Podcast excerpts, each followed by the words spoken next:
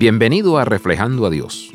Los sermones o los devocionales que he escuchado sobre el Salmo 51 generalmente se centran en la frase Devuélveme el gozo de tu salvación.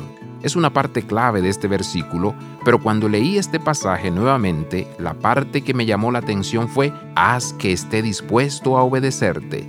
Con demasiada frecuencia, Dios nos ha llevado a las montañas donde hemos experimentado nuevamente el gozo de su salvación sentimos y entendemos la maravilla de su gran misericordia y amor.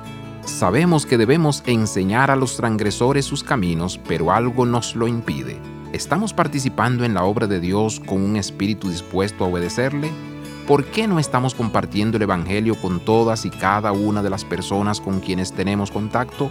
Oh hermanos y hermanas, oremos cada día pidiendo tener un espíritu dispuesto a proclamar las buenas nuevas de Jesucristo. El poder de su Espíritu Santo permanece en nosotros. El gozo de su salvación siempre permanece en los bordes de nuestras almas. Pongamos eso junto con un espíritu dispuesto a obedecer para que podamos proclamar la verdad de Dios a aquellos que aún no han escuchado y aceptado la verdad. Abraza la vida de santidad. Visita reflejandoadios.com.